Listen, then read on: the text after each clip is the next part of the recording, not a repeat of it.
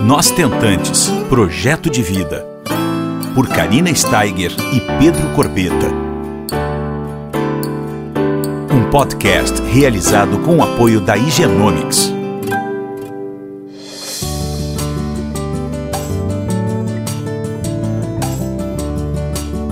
Olá, pessoal, tudo bom? Como é que vocês estão essa semana? Mais um podcast está sendo feito com muito amor e muita dedicação. E hoje nós estamos aqui para falar sobre, digamos, um grande fantasma dentro das nossas vidas, das tentantes, das famílias que desejam ter filhos, né? Nós vamos falar sobre a reserva ovariana.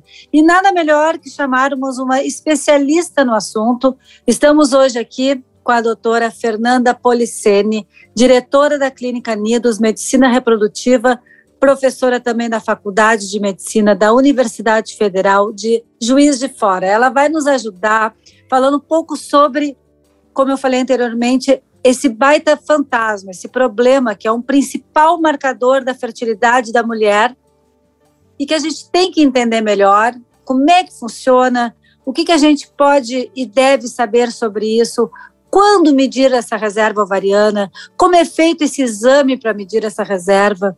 Como é que funciona tudo isso? Tudo bom, doutora Fernanda? Obrigada por ter aceito o nosso convite. Oi, Karina. Obrigada a você pelo convite. Estou muito feliz de estar aqui falando de um assunto tão importante que é a reserva ovariana, né? Conforme você disse, é um fantasma que muitas vezes ronda aí a realidade dos casais, das mulheres tentantes. Eu acho importantíssimo a gente esclarecer os detalhes sobre esse assunto. Com certeza. Então a gente queria iniciar um pouquinho com você, né? Falando um pouquinho mais sobre esse assunto. Uh, o que, que é exatamente, né? Porque a gente escuta muito, nós tentantes, que é a quantidade de folículos armazenados nos ovários da mulher, tudo isso a gente escuta, né?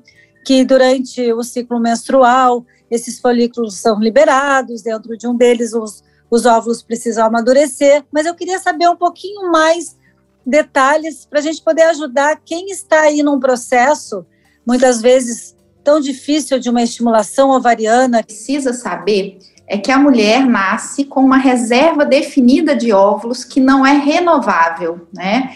Então, é o que a gente chama de reserva ovariana, que é o número de óvulos que a gente tem. Quando a gente está lá dentro do útero da mãe, essa reserva, então, ela é produzida, que é quando a gente atinge o máximo do nosso estoque de óvulos, e a partir daí esse, esse estoque começa a cair e ser consumido de forma contínua e não há nada que a gente possa fazer para deter esse consumo de óvulos. E essa reserva, então, não é renovável ao longo da vida. Quando a gente nasce, a gente tem aí um número de mais ou menos um milhão de folículos. Só para que todo mundo possa entender, o folículo é a estrutura do ovário que abriga o óvulo. É como se fosse um pequeno cistinho e dentro de cada folículo tem um óvulo. Então, cada óvulo fica dentro do seu folículo. Quando a gente nasce, então, a gente tem mais ou menos um estoque de um milhão de folículos, ou seja, um milhão de óvulos. E esses óvulos, então, vão sendo gastos continuamente, mesmo antes da gente começar a menstruar, de ter realmente uma atividade ovariana. Quando a gente chega na puberdade, que é quando o nosso ovário começa efetivamente a funcionar, esse estoque, essa reserva já caiu aí para 400, por isso é tão importante que a gente se programe, planeje a nossa família dentro de uma idade ideal para que a gente possa atingir os nossos objetivos. Então, em primeiro lugar, acho importante a gente entender o que é a reserva ovariana. E aí, uma outra coisa que você me perguntou é como a gente pode é, identificar como está a nossa reserva, né? Como está, está o nosso estoque de ovos. A idade é um importante marcador de estoque. Então, a gente já entendeu que quanto mais idade a gente tem, menor é a nossa quantidade. Mas existem alguns exames que a gente pode fazer que vão retratar, refletir o momento daquele ovário. Então, a gente tem alguns exames que são realizados no sangue, são avaliações hormonais, que são a dosagem de FSH, que é o hormônio folículo estimulante. Esse é um hormônio que ele é produzido pela hipófise, que é uma glândula que a gente tem no cérebro, E o próprio nome diz, ele tem a função de estimular esse folículo, essa estrutura que contém o óvulo. No iníciozinho do ciclo menstrual, entre o segundo e o terceiro dia do ciclo, esse hormônio ele está baixinho. Então, quando a gente dosa ele no sangue, ele tem que estar nessa época do ciclo, terceiro dia do ciclo, para que ele reflita uma boa reserva ovariana, ele tá, tem que estar em níveis baixos. Então, normalmente abaixo de 8, o ideal, até 12, o normal. E junto com esse hormônio, a gente dosa um outro hormônio que se chama estradiol. Esse é um hormônio produzido pelos folículos que também deve estar em mais ou menos 60 a 80 picogramas por ml nessa fase do ciclo. Então, essa é uma das dosagens. FSH e estradiol, eles se complementam, as informações de ambos se complementam no terceiro dia do ciclo. Tem um outro hormônio, que é o antimileriano. Esse hormônio, ele é um hormônio produzido diretamente pelos folículos antrais. Então, daí a gente pode entender que quanto mais folículos a gente tem, maior vai ser esse antimileriano. Então, ele é diretamente relacionado à quantidade de folículos. Esse hormônio, ele já ele pode ser dosado em qualquer época do ciclo. Então, ele é mais sensível e mais específico em relação ao FSH e o estradiol. Então, há uma variação menor interciclos e interobservador no anti, do antimileriano, apesar de que também depende do kit que é usado no laboratório enfim, é, é preciso avaliar com cuidado também, mas é, uma, é um hormônio que hoje é considerado mais sensível e mais específico para avaliação da reserva. O ideal, o, re, o reflexo de uma boa reserva é quando ele está acima de 1. E tem ainda uma avaliação que é funcional, uma avaliação diretamente do, da contagem dos folículos pelo ultrassom. Então, a gente faz um ultrassom transvaginal, também no início do ciclo menstrual, entre o segundo e o quinto dia, e aí a gente vai contar, é possível visualizar no ultrassom e fazer a contagem de todos os folículos entre 2 e 10 milímetros, que são os folículos antrais. E aí também a gente tem é, noção de, um, do, de como está né, o nosso estoque, a nossa reserva folicular. Doutora, e me diz uma coisa, maravilha. Eu vou te dar um exemplo, eu queria que tu me desse uma explicação para a gente entender melhor. Então, a gente está falando aqui que a qualidade da reserva ovariana é medida com base na idade da mulher. Perfeito. Por exemplo, vamos falar de exemplos. É uma mulher de 42 anos, quer dizer, de 40 anos, bota aí 40 anos. É, ela pode estar tá com, com 1,2 né? O, o exame antimuleriano dela daqui a pouco apontou para 1,2. É, e a gente pode chegar à conclusão que é, para a idade tá bom, né? Mas, ao mesmo tempo, se esse 1,2 é, for diagnosticado o antimuleriano de uma moça com 32 anos, já dá indícios que ela pode vir a ter problemas, porque 1,2 para uma idade de 32 é diferente para uma idade de 40, certo? Sim, com certeza. A gente tem que identificar, é, como eu falei, o principal fator de reserva ovariana é sempre a idade, e a gente vai identificar o perfil do antimileriano em cada faixa etária, para identificar o que, que é é, o esperado para aquela faixa etária e o que, que a gente encontrou.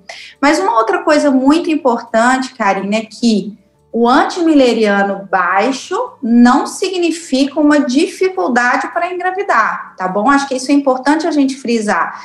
É, não significa uma incapacidade ou uma infertilidade. Não há relação entre baixa reserva e infertilidade.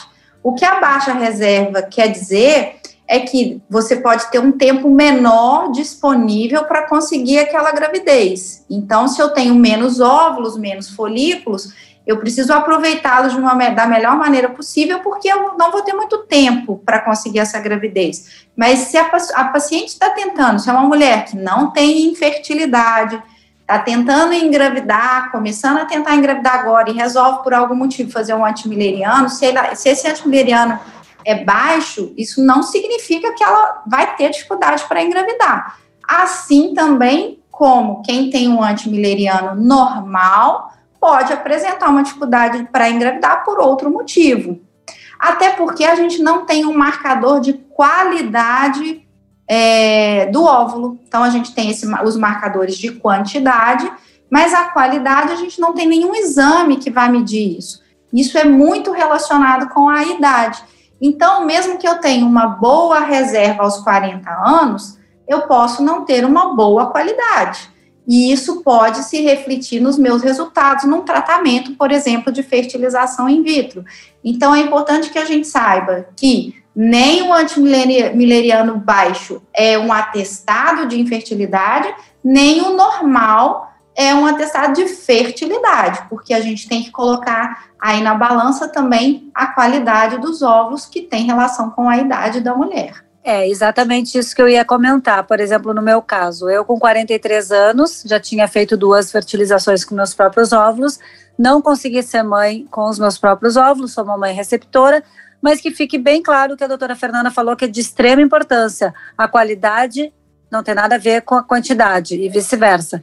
Eu coloquei, quando eu fiz a minha primeira FIV, doutora, com meus próprios óvulos, é, alguns blastocistos aparentemente bons, bonitos, mas não implantaram. Assim como na minha segunda FIV com meus próprios óvulos também não foram implantados. Eles foram colocados aparentemente sem biópsia, bonitos, mas com certeza é, eu reagi bem às medicações, eu, eu fazia o meu exame, esse que você falou, é, sempre em cada ciclo, que era o FSH e o estradiol, eu fazia, e aparentemente eles estavam ok, uh, as referências, e eu só não conseguia implantar, com certeza pelo fato de que você acabou de falar, por causa da qualidade do óvulo, certo? Exatamente, esse é um exemplo bem claro que você deu, Karina, que é o que você vivenciou. Então, Exato. Então, você teve quantidade de óvulos suficiente, você teve embriões morfologica, morfologicamente normais, né? E provavelmente a implantação não aconteceu em, é, por conta da qualidade ocitária e muitas vezes a mulher com mais de 40 anos, ela vai precisar de muitos embriões para ter aquele embrião que é o euploide, o saudável, para conseguir a implantação. Então, é, isso realmente precisa ficar bem claro que quantidade é uma coisa, qualidade é outra, e a situação de uma baixa quantidade numa paciente jovem também não a impede de engravidar ou não é um motivo para se preocupar com a fertilidade. Eu acho que uma, uma outra informação importante é que essa avaliação de reserva ela é fundamental para o paciente em tratamento, conforme você falou, que antes de cada ciclo você dosou o FSH, porque ela vai nos nortear em relação à quantidade de óvulos que a gente espera naquele ciclo. Então, a avaliação de reserva é muito para isso, para a gente ter informações adicionais de, em relação a prognóstico, para a gente definir o melhor caminho de tratamento para aquele casal. Então, quando a gente faz num casal, numa mulher infértil, uma avaliação de reserva, essa informação é muito importante para a gente traçar a estratégia de tratamento, porque ali a gente vai saber qual que é o nosso prognóstico de conseguir óvulos, a, qual é a quantidade esperada numa indução então, para o tratamento, essa avaliação de reserva é muito importante. Perfeito. E uma coisa que também a gente é válido falar aqui para quem está nos escutando, doutora Fernanda, é porque qual é, uh, nós precisamos realmente entender sobre esse marcador, porque, por exemplo, se a gente precisa fazer uma. Uh, se a gente, sei lá, daqui a pouco a gente precisa preservar a nossa fertilidade, né? Fazer o congelamento de óvulos, a gente precisa saber, né? Um pouco mais sobre a nossa situação, né? E, ou se não, por exemplo, começar, né, a realizar um, um tratamento, é o que a gente estava falando agora. Mas é, é de extrema importância, então, essa individualização nos tratamentos. Por isso a gente bate todas as vezes aqui no, no podcast a gente bate, bate, bate na mesma, na mesma tecla, que essa relação paciente-médico com de transparência, de confiança, ela é fundamental para o sucesso de, uma, de um tratamento, para a nossa caminhada, né? Exatamente por isso, pela essa individualização. O meu caso foi esse, o caso da, da minha vizinha vai ser outro. Então, nós precisamos nos cercar de bons profissionais que cheguem para nós e nos mostre o nosso cenário, né? Exatamente, Karina. Eu acho que é muito importante que a paciente busque o máximo possível de informações. Converse com o médico, tente entender a sua situação, porque quanto mais informada a gente está, maior poder de decisão a gente tem. Então, a gente ir entrar num tratamento consciente do que, que nos aguarda, o que, que a gente espera daquela indução, o número de óvulos que é esperado a partir daquela contagem de folículos antrais que a gente fez no início do tratamento. Então, a gente tem que estar com essas expectativas calibradas, e isso passa pelo um, pelo um bom relacionamento com o médico, com certeza. A gente tem que entender o que está acontecendo com a gente, né? Então, é, você falou aí sobre congelamento de óvulos e a gente tem visto um aumento importante na procura por essa técnica atualmente. A gente acredita que seja pela própria pandemia que fez com que várias mulheres tivessem que fazer uma reorganização dos seus planos de maternidade. E é importante essa avaliação da reserva antes da estimulação da ovulação para um congelamento de óvulos, para que a gente entenda o que está por vir, possa programar a necessidade de mais de um ciclo de indução para é, coletar um número ideal de óvulos, a estratégia de estimulação da ovulação, a gente tem algumas estratégias para tentar aumentar é, é, o número de óvulos coletados, por exemplo, a, a dupla estimulação no único ciclo. Então, isso tudo vai ser individualizado, conforme você falou, de acordo com essa avaliação criteriosa antes do início do tratamento. Isso precisa ser discutido entre o médico e a paciente para que tudo seja bem, esteja bem claro antes de iniciar o tratamento, para que a gente possa entender de onde a gente está partindo e aonde a gente quer chegar. É, exatamente. É, é bem isso que a gente estava conversando agora, essa confiança e essa transparência de fundamental importância na nossa caminhada.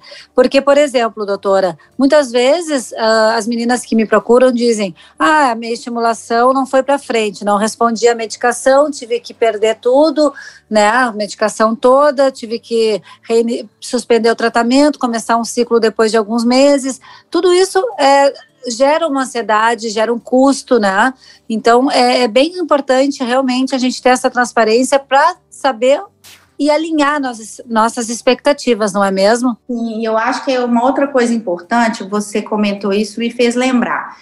Quando a gente vai iniciar um ciclo de indução, e aí a gente faz aquele primeiro ultrassom lá no período menstrual, segundo ou terceiro dia do ciclo, para fazer essa contagem de antrais, a gente pode identificar que aquele ciclo não é o ideal, então, há uma variação interciclo, e não é uma variação muito grande, normalmente a gente espera que uma contagem de antrais, de folículos antrais, seja uma contagem confiável, mas você pode estar diante de um ciclo que não é o ideal, aquele foi o ciclo programado para começar, mas ao realizar o primeiro exame, a contagem de antrais está quem abaixo do que a gente esperava, pelos exames anteriores, pelos, pela dosagem do antimileriano, e aí, o ideal é a gente programar essa uma nova avaliação para um ciclo seguinte e muitas vezes adiar então o início da indução para que a gente não tenha esse resultado ruim de ter muitas vezes que cancelar um ciclo porque não iniciou a indução no momento ideal.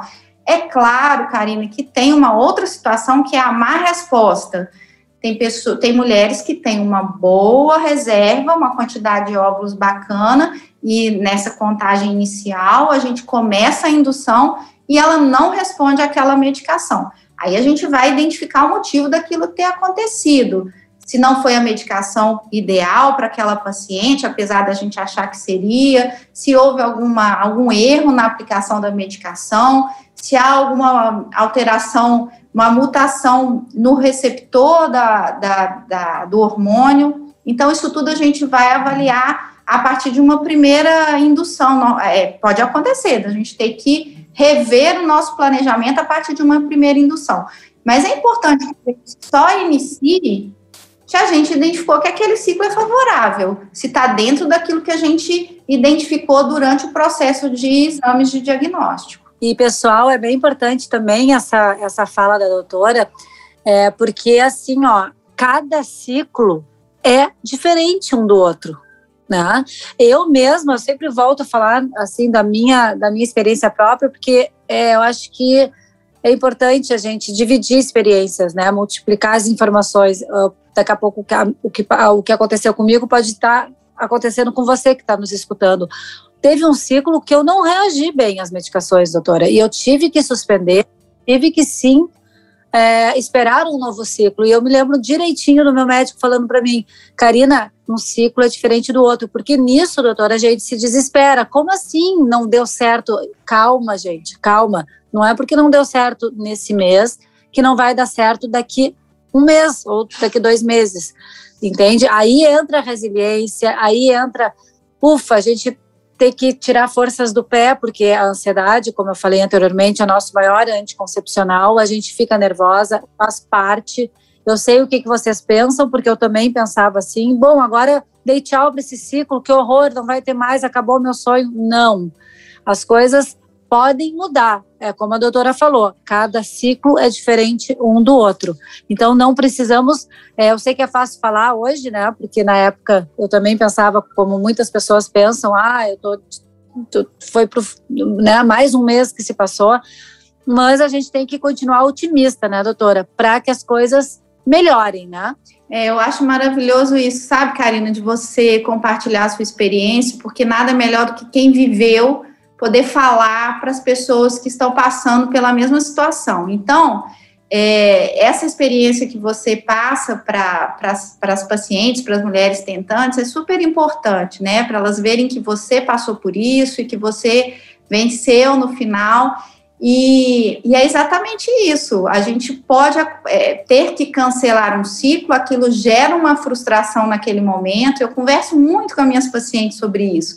E aí eu falo, olha, eu sei que agora isso parece o fim da linha, a gente fica muito frustrado porque tinha toda aquela preparação, ah, eu vou fazer esse mês, tirei férias para fazer, uhum. ou saí do trabalho, saí lá da minha cidade, vim parar aqui em Juiz de Fora, aluguei um apartamento para ficar, e não é o, o ciclo ideal, mas beleza, vamos em frente, eu acho que o principal é a gente procurar o melhor momento para ter o melhor resultado, sempre assim, né?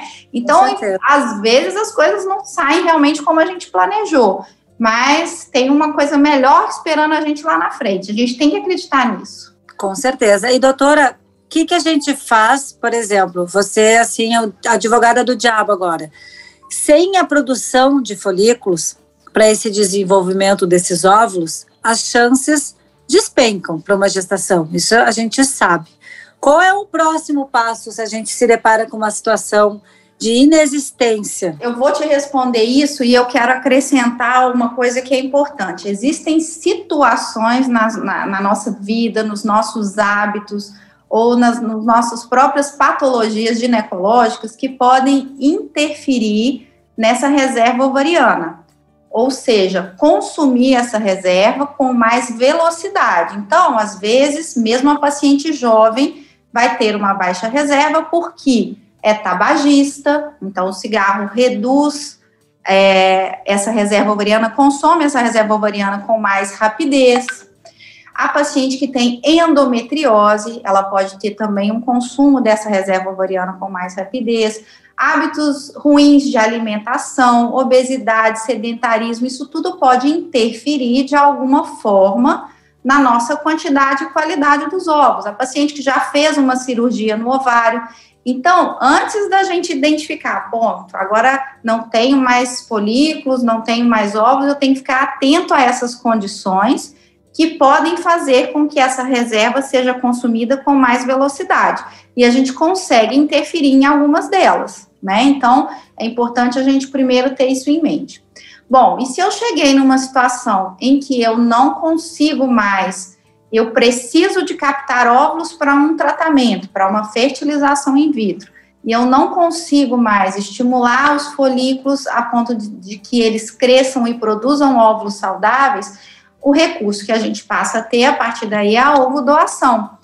E hoje a ovodoação, ela tanto pode ser uma ovodoação anônima, então aí nesse caso a clínica responsável pelo tratamento fará uma seleção de acordo com as características físicas, o tipo sanguíneo da paciente receptora. A doadora é sempre uma mulher abaixo de 37 anos agora, pela nova norma, é, com é, boa saúde, exames genéticos normais e que vai então doar uma parte dos óvulos para alguém que não tenha mais então a condição de produzir esses óvulos é, no próprio ovário.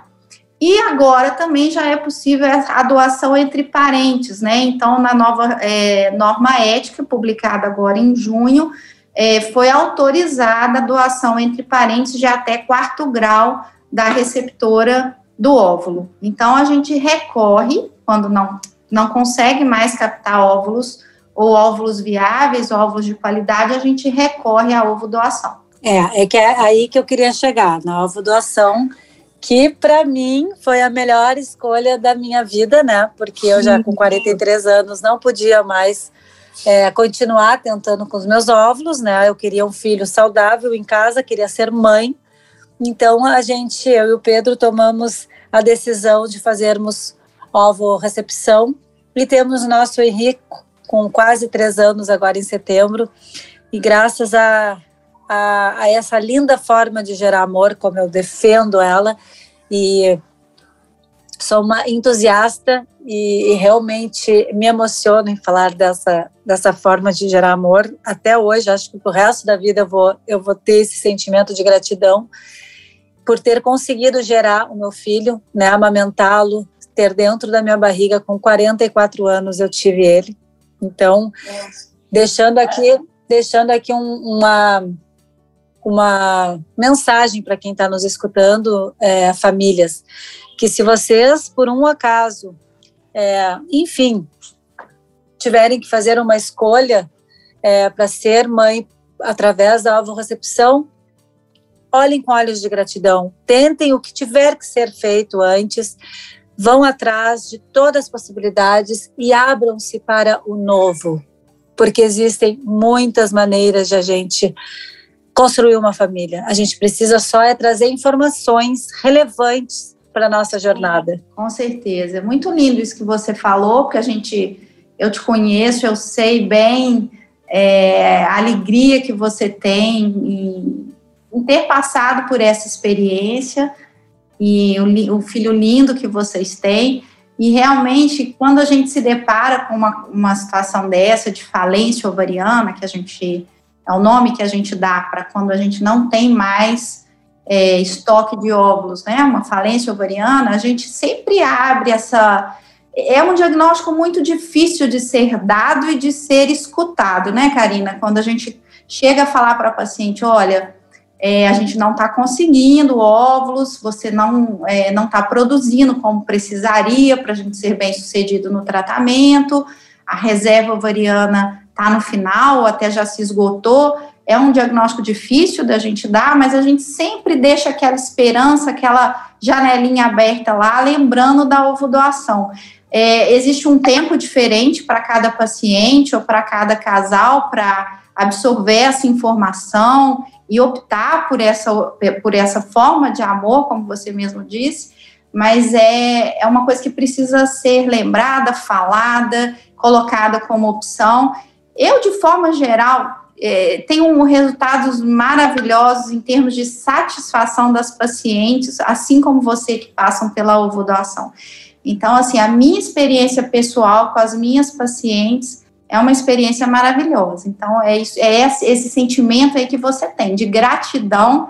E olha, hoje, por coincidência, eu recebi aqui um videozinho de uma bebezinha que nasceu essa semana, fruto de uma ovodoação é uma mãe acima de 45 anos e assim toda a alegria, a, a gratidão que ela expressa nesse vídeo para mim aqui realmente me deixa também muito emocionada. É, e com certeza é, não tem como vocês, especialistas da área da reprodução assistida, não vibrarem conosco, né? Porque é um, é um sucesso no tratamento, é mais um bebê em casa para ser amado, né? é mais uma mamãe, um papai, ou uma mamãe solo, ou um casal homoafetivo, enfim, são mais pessoas realizadas, não é verdade? Com certeza, é uma, é uma realização para nós, aliás, o nosso objetivo é esse, né? É trazer bebês para as famílias. Eu falo isso com a minha paciente, quando há um, negativo, quando há um resultado ruim, eu me frustro tanto quanto elas, porque eu só tenho essa função, esse objetivo, eu trabalho para isso.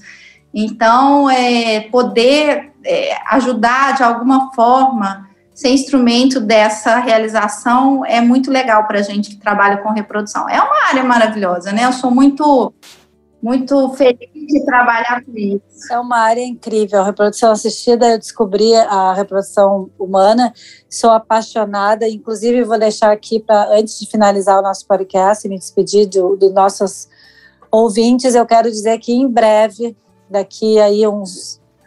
Em breve, daqui a pouquinho, falta bem pouquinho, a gente vai estar com a nossa plataforma no ar, a gente vai estar com o nosso site. Ah, que legal. A Nidos estará conosco tá? É uma das nossas clínicas parceiras e vai ser incrível, vai ser num só lugar tudo que vocês precisam e que eu precisei e não tinha num, num, num, só lugar na época que eu fiz, né, meus, meu tratamento. Então, foi idealizado por mim e pelo Pedro, detalhes, tudo pensado em vocês, para que vocês consigam é, trazer acolhimento, informações, e vai ser demais, a Midos vai estar com a gente, como eu falei agora anteriormente, e, e vai ser tudo especialmente é, para vocês, tá bom? Isso é logo, logo, tá? Acompanhe o nosso Instagram, o arroba Nós Tentantes Projeto de Vida, que daqui a pouco ela vai estar no ar e vai estar todo mundo conseguindo, é, através da, dessa plataforma, é, uma, uma certa leveza na caminhada, né? A gente vai tentar encurtar caminhos para vocês, tá? De acordo com a experiência vivida minha e do Pedro, como um casal de estentantes. Então é com muito, muito, muita alegria que eu me despeço. É, quero agradecer o Igenomics, nosso parceiro na realização do podcast. Quero agradecer você, doutora Fernanda, toda a equipe da Nidos, aí de Juiz de Fora, por esse podcast cheio de informação tão importante para as tentantes de todo o Brasil que vão nos escutar. Karina, eu que te agradeço a sua oportunidade, também já aproveito para parabenizar você e o Pedro pela plataforma, que eu tenho certeza vai ser um sucesso. E mais do que um sucesso, é uma ajuda fundamental para os casais ou para as mulheres tentantes.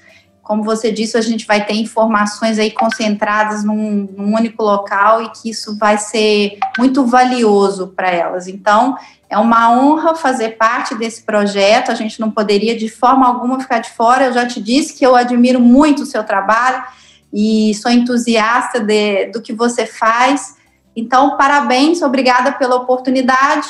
Estou aqui para o que vocês precisarem. Beijo grande. Eu queria só, doutora, antes de finalizar, que você falasse rapidamente o teu Instagram tá? Da Nidos. E aquele projeto que você está fazendo com a Mães aos 40, o nome dele, para que o pessoal consiga também acompanhar. Ah, joia! Então, no, no o nosso Instagram é o arroba Clínica Nidos, e a gente está com o projeto que se chama Fertilidade Descomplicada. Serão 10 episódios sobre temas diversos e que a gente tenta justamente isso, descomplicar assuntos que podem trazer dúvidas e trazendo mais informações é, de qualidade, informações de fácil acesso. E nós já publicamos três episódios nessa próxima. Nessa semana, agora, no finzinho da semana, sai o nosso quarto episódio, que é sobre o endométrio. E aí, só vocês acessarem então os nossos canais no Instagram ou no YouTube, que vocês vão ter acesso então ao Fertilidade Descomplicada. É um talk show digital e que traz, tem o objetivo de trazer informações descomplicadas sobre a fertilidade. Então, pessoal, não tem desculpa, mais uma forma de vocês trazerem informação e aumentar a rede de amor de cada um que está nos escutando. Um beijo bem grande, doutora Fernanda, um beijo para toda a equipe maravilhosa aí de Juiz de Fora da Nidos e muito obrigada, um beijo grande. Tchau, pessoal. Beijo, Karina, tchau. Você ouviu Nós Tentantes, com o apoio da Igenomics.